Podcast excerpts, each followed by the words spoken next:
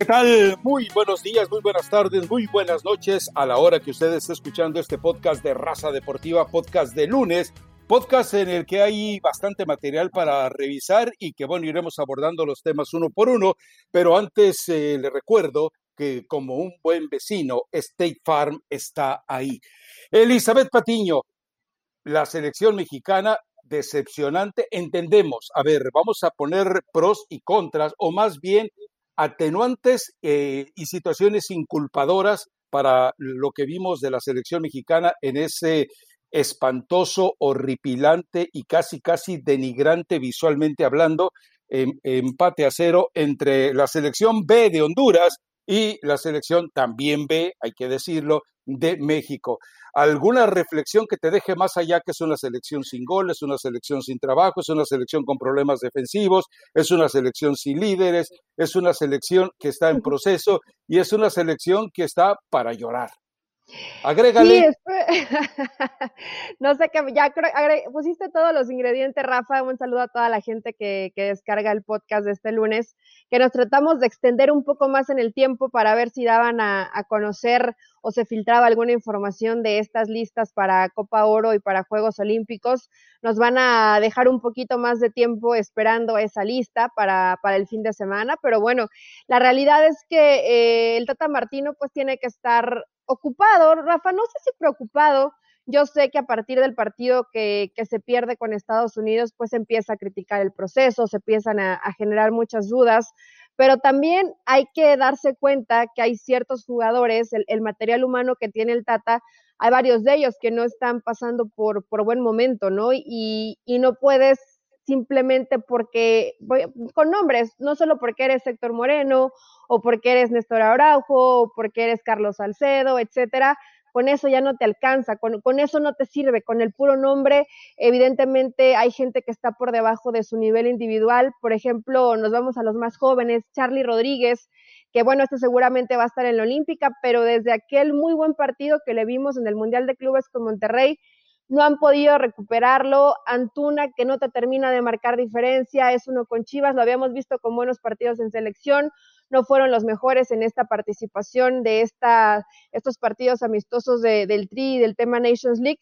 Entonces, pues sí, Rafa, muchos dicen que se fijen en el centro delantero y Funes Mori, Chicharito, etcétera, etcétera. Creo que hay muchísimas cosas que trabajar porque puedes tener a cualquier delantero, el que, el que sea, aunque estuviera de regreso Raúl Jiménez, pero si los, si los balones no llegan, si no hay sociedades, si no hay fútbol de conjunto, de nada te sirve tener al, al mejor delantero que en ese momento esté para, para la selección mexicana. Entonces sí, tiene que estar preocupado Rafa. Lo de líderes, bueno, ya tiene rato, ¿no? Después de Rafa Márquez, es, es difícil pensar que haya, haya un líder dentro de, de la selección mexicana.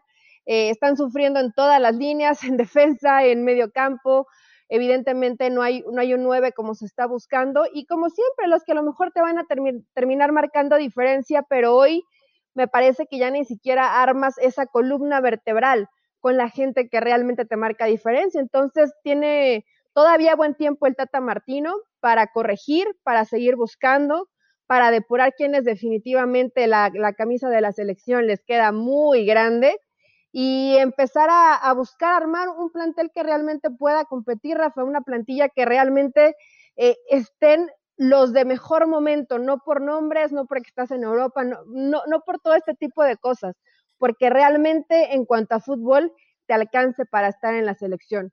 No es el único problema el centro delantero para, para México en este momento. A ver, normalmente si uno eh, ve a Raúl Jiménez, Raúl Jiménez es un jugador que te genera, que te de manera inteligente te provoca y te puede organizar eso que tú llamas sociedades. El problema es que cuando tienes a un Alan Pulido, que cuando estaba en Chivas era un freno de mano increíble y que ahora en la MLS, cuando se enfrenta a cada bulto, a cada tronco, a cada cono, pues de repente eh, eh, puede crear una, eh, un escenario ficticio de un jugador que realmente nunca llegó a las alturas a las que alguna vez algunos creyeron que podría haber llegado. Eh, por, por, otro lado, lo de Charlie Rodríguez sí es muy preocupante. Eh, aparentemente el saqueo que hace eh, Monterrey de llevarse a Luis Pérez de la selección eh, sub-17 para que precisamente el mismo Luis Pérez que tuvo a Charlie Rodríguez en el Oviedo de España, que fue el que lo enseñó, lo dinamitó, lo detonó más bien para que aprendiera a, hacer el trabajo en esa función. Bueno, eh, para eso lo lleva también Javier Aguirre, para que le ayude en la recuperación de Charlie Rodríguez, porque todos sabemos el potencial que tiene. Por otro lado, hablar de un eh, centro delantero, pues ya se volvió un escenario eh, realmente complicado. Habrá quien diga, bueno, si hemos visto a grandes equipos poder jugar sin un 9, ¿por qué México no lo intenta? Porque para poder jugar con un 9 necesitas tener jugadores de media cancha y también en los costados que, que sean profundos, es decir, no solamente interiores que te puedan pisar el área con propiedad para hacer un gol, sino también tener en los laterales jugadores que te puedan llegar para jugar por adentro o para terminar eh, jugadas por fuera, pero no, México no tiene eso. Es decir, el problema hoy incluye que no tiene incluso eh, esos laterales eh, profundos que son necesarios en el fútbol actual. Tiene un Jorge Sánchez que defiende mal y sirve mejor. Eh, digo, sirve peor. Y tiene por el otro lado la esperanza de que Gallardo puede estar listo y que en verdad eh, logre salir de lo que no ha sido un muy buen año para él, prácticamente incluyendo el 2020.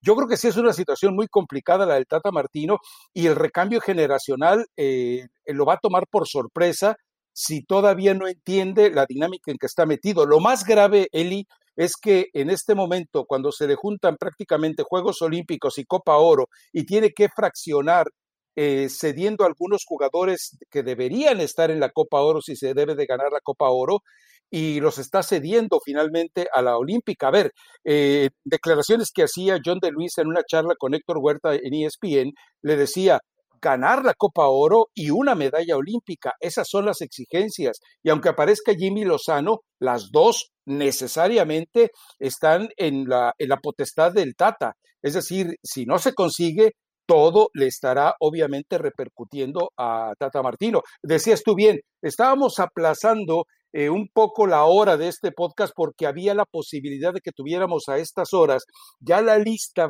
eh, final para la, para la Copa Oro pero bueno, eh, solamente hay algunos trascendidos. Entonces, eh, no tenemos eh, realmente elementos más que lo que se ha dicho, que Guillermo Ochoa es uno de los que va a la Olímpica y que lo estaría acompañando Luis Romo.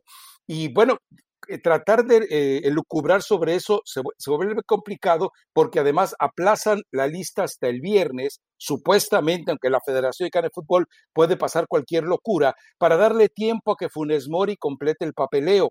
Ahora, Funes Mori es la solución. No, yo sigo insistiendo en lo mismo. Pones en la cancha, en, los entrenamientos a los dos, a Funes Mori y al Chicharito Hernández, y que se hagan pedazos entre ellos, que se hagan pedazos. Ahora, hoy eh, publicaba Mag Resendis eh, en las páginas de ESPN una nota que evidentemente es exclusiva y dice que Chicharito Hernández sí estará en la lista total final, eh, perdón, en la lista eh, preliminar para, o en la lista previa para la Copa Oro, es decir, en la lista de los que podrían ser y de los que podrían entrar de relevo, y que esto lo hace simplemente el Tata Martino para aquietar y acallar la situación. Coloque en la lista general a Funes Mori y a Chicharito, y de esta manera eh, en el recorte final deja fuera a Javier Hernández y él ya se libró y ya se brincó eh, todo este manoseo. Ahora, si acaso Javier Hernández en este fin de semana termina siendo otra cosecha de goles, entonces el Tata Martino ya está protegido si la tormenta recia, porque recordemos, Funes Mori, su última presentación con el gol fue el 3 de abril ante San Luis, si mal no recuerdo, ante San Luis, y desde ahí no volvió a marcar ni a ser considerado titular por parte de Javier Aguirre. Así que le están dando largas al asunto, están tratando de extorsionar y de eh, prácticamente exprimir hasta el último minuto, hasta el último segundo, la entrega de la lista final.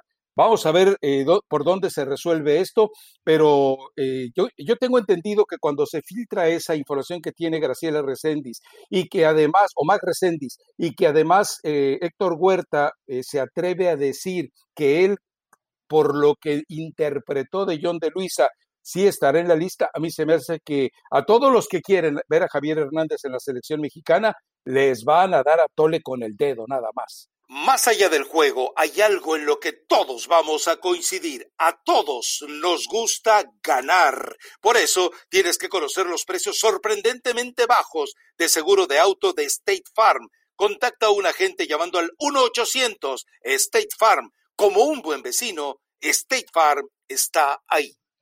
Honestamente, yo no creo que vaya eh, al final, Rafa. Digo, hay situaciones eh, de pronto eh, criticar o señalar o hablar del trabajo de, del Tata Martino y sobre todo de esta decisión cuando un gran sector de, mexicanos es tan celoso de que no haya naturalizados dentro de, de la selección mexicana, pues evidentemente esto, esto te genera complicaciones y entiendo al Tata, dices, bueno, eh, probablemente lo voy a poner, ¿no? Ahí está en, lista, en la lista para que dejen de molestar, para que vean que al final sí podía ser considerado, pero también para yo poder solventar lo que necesito eh, remediar de, de, emergencia, ¿no? Y es que hoy, lamentablemente, y tampoco creo que la presión lo esté rebasando, porque el Tata Martino, si estuviste con la selección de Argentina y con el Barça, puedes llevar bastante bien la presión, creo que sin, sin ningún tipo de problema. Pero sí, Rafa, hay que entender algo. Eh, eh, no es fácil hoy la decisión que tiene que tomar el Tata Martino. ¿Por qué? bueno, ya comentaron que a lo mejor a los Olímpicos los, refuerzos van a ser eh, Henry, Romo y Ochoa, ¿no? Todavía le espera que esto se haga de manera oficial. ¿Por qué? Porque quieren recuperar a un jugador como JJ Macías, que no es titular en la Olímpica, que no va a ser titular en la Olímpica y están pensando inclusive llevarlo mejor a la Copa Oro para que pueda trabajar con la selección mayor y que el Tata Martino comience a recuperarlo no sé qué pasa por la cabeza de jugadores como JJ Macías, que en el papel, después de Raúl Jiménez, pues era él el que se iba a quedar con esa bandera del centro delantero de la selección mexicana, por supuesto, con más años, con más trabajo, con mayor experiencia, si es que salía en Europa, pero seguía él. Y después volteas a ver, bueno, se viene el compromiso de Juegos Olímpicos, Aguirre que va a estar en, Juegos Olímpicos, Muñoz que probablemente a lo mejor vaya a Juegos Olímpicos, hay que ver qué pasa con, Santiago Jiménez, que tiene un problema de lesión, probablemente ni siquiera va a aparecer en esa última lista, pero de pronto sí veo que digan, es que que llame, que llame desesperadamente a Javier Hernández, pero si Javier Hernández, si un guardado, si Ochoa, si Héctor Herrera te dicen, preferimos, preferimos que naturalicen a Funes Mori y, que lo traigan a la selección a que regrese Javier Hernández. Como técnico, ¿tú qué haces, Rafa? ¿Prefieres generar bronca en el grupo, que todo el mundo esté a disgusto, pero que regrese Javier Hernández o llevas a Funes Mori? ¿Qué haces como entrenador? No está fácil la decisión, ¿eh? Digo, a ver, eh, eh, yo creo que a ver, cuando dijo el Tata Martino, antes de tomar una decisión sobre si llevo a Funes Mori o no, lo voy a platicar con los capitanes o lo voy a platicar con los líderes. Yo también me pregunto qué líderes tiene la selección. O sea, líder Andrés Guardado. estos que te mencioné para el Tata son los líderes. Por eso. Eh, ¿Es un líder Andrés Guardado cuando te falla el penalti importante? Yo no lo veo como líder. Entonces, es un líder Héctor Herrera que lo vemos con pésimos primeros tiempos y que solo aparece esporádicamente en el segundo tiempo. Yo la mejor imagen de Héctor Herrera la tengo eh, sirviéndoles de Palet Parking a las Escorts en aquella fiesta que armaron antes de la Copa del Mundo. ¿Quién más quieres aparecer? Héctor Moreno. Héctor Moreno que tiene kilos de más y que tendrá que bajarlos antes de poder ser titular con Monterrey. Es decir, Guillermo Ochoa, ¿lo consideras tú que eventualmente es un líder? Sí, él tuvo un enfrentamiento eh, con Javier Hernández, pero a final de cuentas, insisto, el hecho, eh, ellos podrán tener una percepción. Recuerda que ya ha pasado. ¿Quiénes fueron los que bloquearon la llegada de Cuauhtémoc Blanco en la época de la Volpe? O que al menos la Volpe lo utilizó de pretexto. Él culpó a Jared Borgetti, él culpó a Rafa Márquez, él culpó a Osvaldo Sánchez de que ellos no querían, y a Pavel Pardo, que ellos no querían a Cuauhtémoc Blanco en la selección. Entonces, eh, yo creo que cuando la selección te la hacen tus capitanes, estás perdiendo el control de tu selección porque yo no estoy seguro que Héctor Moreno llegue a la Copa del Mundo, yo no estoy seguro que Andrés Guardado llegue a la Copa del Mundo. De aquí entonces vas a tener que hacer un recambio de líderes. Ahora, si estos líderes, supuestamente, que para mí eh, les quito esa estafeta, eh, ese gafete. Bueno, es lo que hay. Es lo que hay, Rafa, y ya empezaron a hablar y dijeron, a ver, preferimos a, a, Funes Mori que a Chicharito y ojalá y también le puedan dar posibilidad a los jóvenes que vienen trabajando. Eso fueron las pláticas, la plática, bueno, fueron varias que tuvo Guardado, Héctor Herrera, eh, o este Memochoa con, el Tata Martino. Cuando tu grupo de jugadores, los que al menos a lo mejor tienen más peso dentro de un vestidor, te dicen esto, ¿qué haces tú como entrenador? Generas un conflicto, un conflicto y que venga Javier Hernández porque es el que hoy, a lo mejor hoy nos podía resolver. Ahora, en realidad, Javier, te va a resolver todos los problemas que hoy tiene la selección tampoco es El Salvador, ¿eh, Rafa? O sea, la selección no solamente está, está sufriendo en que no tiene gol, no tiene generación de fútbol. Entonces Javier Hernández no te va a resolver todos los problemas y sí te puede traer más complicaciones de las que de por sí ya tienes. Es, es que es muy fácil decir, ¿por qué ella va a Funes Mori? Bueno, la situación a la interna la conocemos con distintas versiones. no sabemos la realidad. Sí, sí, sí, yo sé que el cierre, el cierre de Funes Mori del torneo mexicano fue complicado, yo sé que tuvo problemas personales, que esto, esto lo, sí, sí, sí, fue malo, fue malo, Rafa, ni siquiera, ni siquiera terminó cerrando como titular. Si un centro delantero en 11 goles, en 11 partidos no te marca un gol que necesita tu equipo para eh, tener vida en la liguilla, es nefasto. Para mí es nefasto. Ahora, déjame rebatirte lo de los líderes. Estos mismos líderes son a los que volteó a decirles Osorio, ¿están listos para jugar el partido de su vida y se quedaron callados. Estos mismos líderes. por eso, estos mismos líderes que ahorita eh, son contemplados para la Copa Oro, ¿están en condiciones de asumir el liderazgo en la Copa del Mundo de Qatar? Me queda claro que no.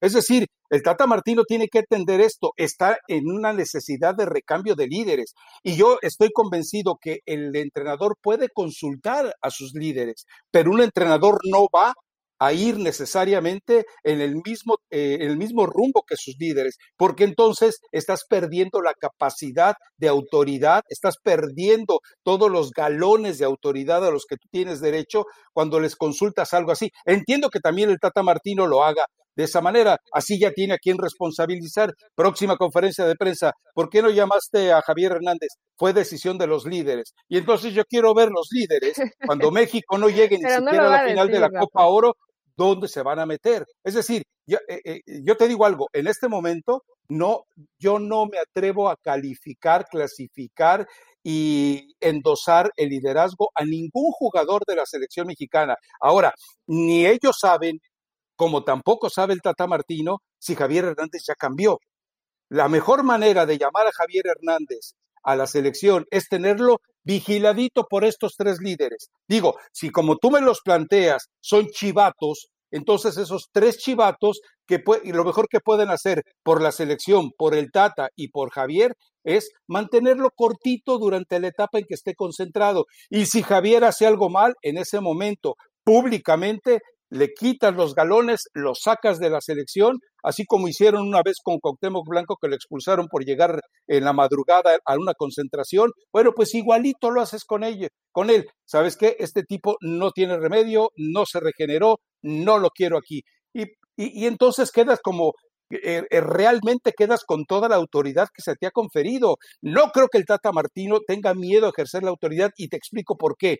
Porque después de que fracasaste con el Barcelona, porque solamente consiguió una mugrosa copita, recopita y porque fracasaste con Argentina, teniendo al mejor futbolista del mundo en ese tiempo, pues algo, algo eh, llegaste eh, prácticamente desangrado a Atlanta United, el AMLS, bueno, hizo las cosas bien, fue campeón, hay que reconocérselo. Entonces yo creo que el Tata Martino ya aprendió de todas las equivocaciones que hizo en el control de grupos, acuérdate las versiones del Barcelona, y en el control de grupos, acuérdate quiénes mandaban en la selección de Argentina. Bueno, yo supongo que ya entendió y que no puede cederle a los jugadores, por muy buenos que sean, por muy carismáticos que sean, la toma de decisiones cuando lo que esta selección necesita es un goleador.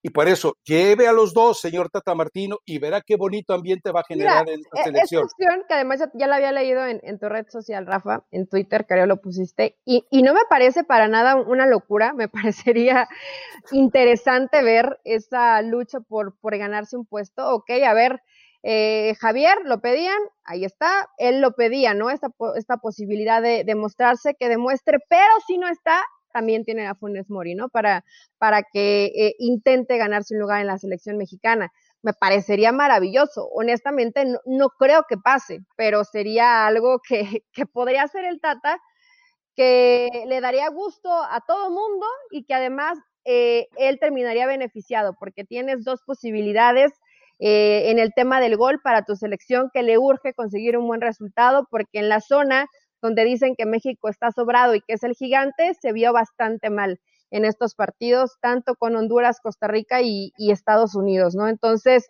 no hay mucho que rescatar. Dices, no hay líderes, pues no, Rafa, pero es lo que hay.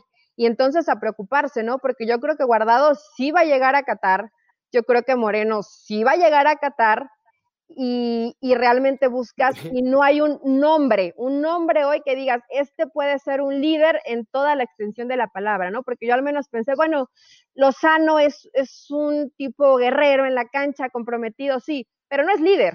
No le puedes dar la responsabilidad de ser el líder de la selección mexicana. Entonces, eh, eh, mucho trabajito para, para el Tata Martino, eh, que se viene complicado. Yo hoy, por supuesto, que sé que a lo mejor la decisión que le puede cambiar el cómo va a ser juzgado por, por los medios, por la afición en general, es si llama o si no llama a Funes Mori, si llama o si no, o si no llama a Javier Hernández. Pero todo el trabajo que se le viene de aquí al Mundial no va a ser para nada sencillo porque hay varios jugadores que vienen a la baja y que yo sé que se les respeta porque son de Europa, porque tuvieron paso por Europa, porque son gente de experiencia, sí, pero con eso no te alcanza para hacer un buen papel en un mundial. Nada más con el nombre no te alcanza. Entonces, mucho trabajo para el data. Igual y te escucho, Rafa, y el viernes nos llevamos la sorpresa y aparecen ahí Javier Hernández y, y Rogelio Funes Mori, ¿no? Y los dos van a Copa Oro. Lo dudo, puede pasar. No, yo también lo dudo, ¿eh? Yo creo que al final, de, es decir, estoy dando argumentos por los que creo que eh, Martino debería llevarlo, pero yo también estoy convencido de que le va a dar a Tole con el dedo. Luego, eh, surgió también la versión de que llevaría o que llamaría a Fernando Navarro. Lo filtra entre sus cuates, Fernando Navarro. Ayer lo escuché, o, perdón, el, sábado lo escuché durante la transmisión y explicaba eh, que Fernando Navarro no está todavía clínica y médicamente en condiciones de poder jugar la Copa Oro. Qué astuto el Tata Martino de filtrar me interesa llevar a Fernando Navarro cuando él sabe que no lo puede llevar porque no está clínicamente listo. Bueno, les, gusta llevar a jugadores lesionados, ¿eh, Rafa? sí, claro. ya, ya han bajado de convocatoria? Alan Pulido y Henry Martín. Eh, Alan Pulido, Henry, el Los llevó a Gales. Eh, no, bueno, hay muchísimos. Jonathan Dos Santos siempre va lesionado, Guardado ha ido lesionado. Todo el mundo va, va lesionado a, a la selección mexicana y bueno, terminan bajándose de último momento. Pero sí, habrá que, mejorar varias situaciones en, la selección, Rafa, porque cuando nos quedamos pensando, podríamos rescatar a alguien de estos últimos tres partidos de la selección mexicana y creo que la situación se, se limita a dos o tres nombres, ¿eh? Nada más. Probablemente el Aines, probablemente el Chucky y el Tecatito. Nada más. No, no podemos salvar a nadie de, esta lista. No, bueno, y, y Memo Ochoa probablemente también puede estar ahí. Pasión, determinación y constancia es lo que te hace campeón y mantiene tu actitud de ride or die baby. eBay Motors tiene lo que necesitas para darle mantenimiento a tu vehículo y para llegar hasta el rendimiento máximo. Desde sobrealimentadores, sistemas de sonido, tubos de escape, luces LED y más. Si buscas velocidad, potencia o estilo, lo encontrarás todo en eBay Motors. Con más de 122 millones de piezas, siempre encontrarás justo lo que buscas. Y con Guaranteed Fit de eBay, tienes la garantía de que tu pieza quede perfectamente a la primera o se te devuelve tu dinero. Porque con eBay Motors, quemas llantas y no tu dinero. Con las piezas que buscas, a los precios que quieres, tu auto se convertirá en el MVP que te dará el triunfo. eBay Motors. ebaymotors.com Solo para artículos elegibles se aplican restricciones. Ahora la pregunta es, eh, ¿estará el Tata Martino en Qatar? Si pierde la Copa Oro, ¿ya no llega a Qatar, Rafa? Eh, yo no sé, si yo creo que si no gana la Copa Oro y no hay medalla olímpica, alguien va a empezar a cuestionarse. Pero yo entiendo, eh, vuelvo a lo mismo, esta es una situación de transición, de recambio, y el problema es que si no le, si, el fútbol mexicano no es capaz de generar eh, jugadores de alto nivel, de alta competencia, esa no es culpa del Tata Martino, esa es culpa de John de Luisa, es culpa del jefe de John de Luisa, es culpa de los directivos eh, agachones, es culpa de los directivos que se acobardan, es culpa de la falta de trabajo de fuerzas básicas, es culpa de los que se les entrega dinero para que lo puedan encauzar hacia las fuerzas básicas y lo malgastan en otro tipo de situaciones. Entonces, no podemos culpar al Tata Martino cuando no se le dan las armas. Vamos, imagínate este Tata Martino con la generación que tuvo la Volpe, o la generación que tuvo el Piojo Herrera, o la generación que tuvo Juan Carlos Osorio.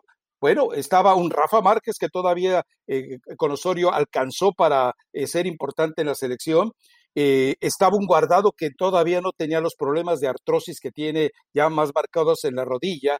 Es decir, tenía jugadores que todavía le respondían, pero hoy, hoy, cuando llegue el próximo año, yo no, sabes que Guardado no puede, no debe estar en una cancha en una Copa del Mundo, te va a servir en el proceso, pero si Héctor Moreno, que tuvo, yo entiendo, casi cuatro meses sin, sin actividad por, por, una situación de la cláusula del contrato y que es totalmente entendible, le beneficiaba a él y le beneficiaba al club, bueno, ese tiempo que estuvo parado está repercutiendo e insisto, tendrá que perder entre dos o tres kilos si quiere llegar a las mejores condiciones futbolísticas que le reclaman, ¿eh? Sí, sí va a ser un tema eh, muy complicado, Rafa, y más cuando, digo, hay que ver, ¿no? ¿Qué pasa con, con el tema del Olímpico? Ahí a lo mejor si se les da un buen seguimiento y se hace un buen trabajo, puedes encontrar a jugadores que, que tengan un buen proceso y que les termine. Hay, hay, tiempo, hay un poquito más de un año y medio, ¿no? Precisamente para llegar a, a ese mundial que se va a jugar en el, en el mes de diciembre del, del 2022, pero...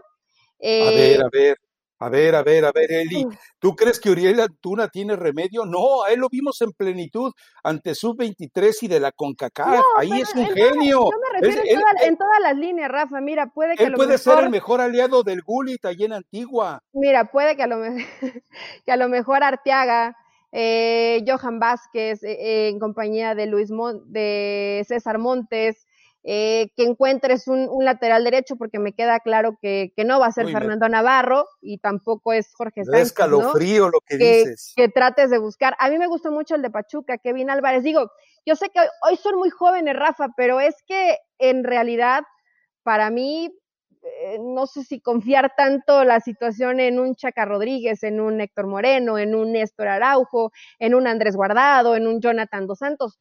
Todos estos, en serio, te van a servir para el Mundial. Yo no creo, ¿eh? Que te vayan a, servir o que te vayan a resolver. ¿Los vas a llevar? Pues sí, por, por el nombre, porque a lo mejor no vas a tener más consolidado en ese momento. Pero es cuando se viene el problema para el Tata. ¿Quiénes vienen atrás si no son ellos, ¿no? Y si ya tienen ese proceso completo como para poder responderte en un Mundial. Yo me imagino todos los que me mencionaste, de repente, te, estoy tirando nombres que a lo mejor no ocurre, ¿no? Eh, pero todos ellos enfrente de un, eh, un Llorente, por ejemplo, enfrente de un Neymar, enfrente de un Mbappé, enfrente de un Lautaro Martínez con todo y que todo, eh, todavía Argentina sigue esperándolo. Es decir, imagínate todo esto que me acabas de decir enfrente de ese tipo de jugadores en una Copa del Mundo les van a pasar pero por encima. Pero Rafa, es, un cambio generacional. A ver, los cambios generacionales cuestan y, duelen y más de uno va a salir raspado y yo no sé, decían que el proceso del Tata lo querían llevar hasta el 2026.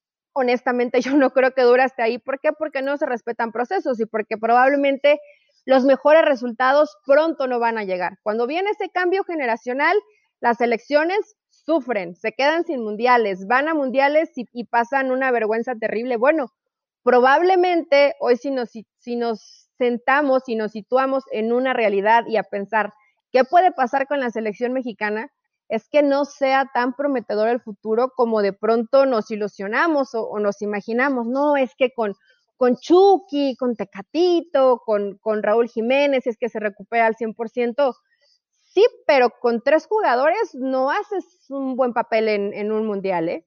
Entonces, bueno, ahí hay que ver bien, Rafa, dónde está esa base de trabajo y si realmente se puede llegar a corregir. Claro, hay nombres que, que se van a salvar en el camino. Edson Álvarez, por ejemplo, me parece que se va a terminar salvando. Héctor Herrera tiene que ser más consistente.